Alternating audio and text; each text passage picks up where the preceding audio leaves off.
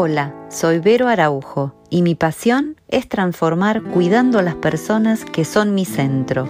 En este tercer año juntos seguiré proponiéndote ideas y reflexiones, pero con una particularidad. Serán episodios especiales, sin frecuencia predeterminada. Es mi intención para esta nueva temporada construir un espacio evolutivo con propósito, que te inspire con temáticas organizacionales de tu vida real en el mundo del trabajo. Desde el lado humano de las organizaciones, compartir nuevas tendencias, prácticas y herramientas dentro de las empresas para proponer una mirada diferente que rompa burbujas cognitivas y nos desafíe con pensamientos disruptivos pero éticos.